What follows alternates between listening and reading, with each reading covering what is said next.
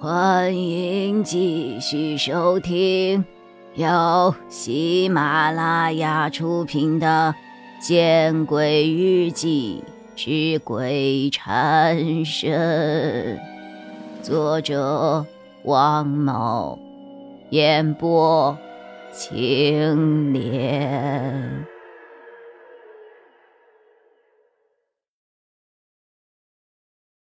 金吉明写完之后。然后重新把手机递给了那个青年，哈，没事就好。青年挠了挠头，大山哥，你写的字真好看呐。金吉明的心里一突，李大山，记住，记住自己是李大山。大山哥，我家里还有事儿，我先走了。青年对金吉明摆了摆手，他走后，金吉明拍了拍自己的额头。暗骂自己一声笨蛋，自己刚才竟然没有借着青年人的手机看看现在的日期是多久，可以定位一下自己所在的位置也是好的呀。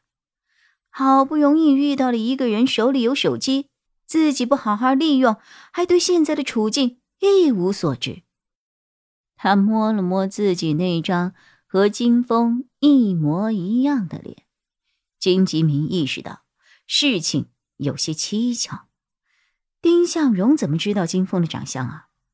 如果他要背叛自己，为什么款待自己长达半个多月？金吉明看了看自己的手，自己当时为了逃跑，还把手割了好几个口子，可现在怎么一点痕迹都没有了？他再次睁眼就出现在这儿，中途是一点感觉都没有。这又是怎么回事啊？那蹊跷的事情是从丁向荣家开始的吗？金吉明回想着，不，不对，之前自己刚到 M 市住的那个宾馆，金吉明也觉得有些奇怪，具体哪里奇怪，他也说不上来。火车上也有些不对劲儿啊。自己在火车上三天都没有上过厕所，而这三天自己周围没有一个人下车，也没有一个人上车。还有，火车上这三天的记忆怎么有些模糊了？金吉明抬起了头，才发现自己竟然不知不觉的又走到了那个灵堂的门口，灵堂的大门。依旧敞开着，从外面可以看到里面的那口暗红色的棺材。棺材前的灵桌上有四支蜡烛，灵桌上还放着一个灵牌，字体是小篆。金吉明有点看不懂，但是却感到了一丝惊奇。金吉明想到，刚才自己睁眼之后遇到的那个老太太。说这里死的人姓金。金吉明的脑海中突然生出了一个恐怖的想法，这个想法让他的全身汗毛直立。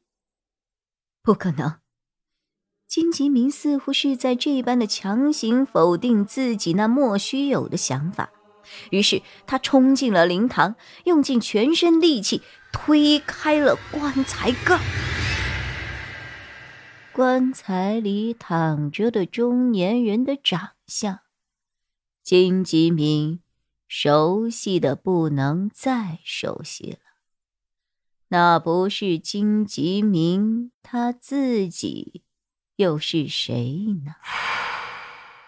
金吉明再看向灵牌，灵牌上的小篆似乎很像“金吉明”这三个字。而那墙上挂的黑白遗照，似乎是自己参加国家级会议读稿子时记者所拍下的照片。金吉明终于感觉到了恐惧，这种恐惧与金吉明怕被调查组调查的恐惧是不一样的，这是一种源自本心的对未知的恐慌。这种感觉。金吉明已经有半辈子没有感觉到了。这究竟，这究竟是怎么一回事啊？灵堂里，金吉明的四面八方传来了阴森恐怖的磨牙声。金吉明下意识的抬起头来，却看到自己的周围，不知何时围满了穿着一身白麻衣的人。不，那些不是人，因为他们的脸上没有一丁点的血色，他们的后脚跟都是漂浮着的，他们的身后也没有影子。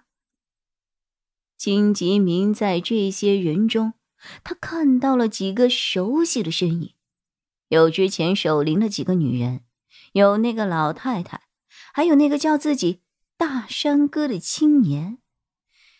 他们所有人都面无血色，双眼直勾勾的瞪着自己，那种表情就好像是没吃东西的饿狼一般。金吉敏现在已经完全丧失了思考能力，他现在只想着如何从这群不是人的怪物中逃出去。他知道，自己如果没有跑掉，一定会被活生生的撕碎。相比如此，他倒不如咬舌自尽算了。金吉明突然想起来，在十几年前，自己曾经看过一个欧美电影，叫做《生化危机》。现在的场景和电影中怎么那么的类似啊？这些非人的怪物，似乎就是，似乎就是电影中的丧尸。灵堂里的蜡烛随着这些丧尸的靠近而忽闪忽闪的，而那个吊灯也终于灭了。金吉明的心凉了大。此刻，他只能看到那些丧尸的脸，有闪烁的蜡烛照射，忽明忽暗的出现，离自己越来越近。那一只只苍白的手爪，以及那腥臭酸腐的气息，这种恐惧的气压让金吉明的呼吸越来越困难。就在这个时候，一声猫叫。从灵堂门口传来了。本集播讲完毕，你关注了吗？还没有？那，你转头看看身后。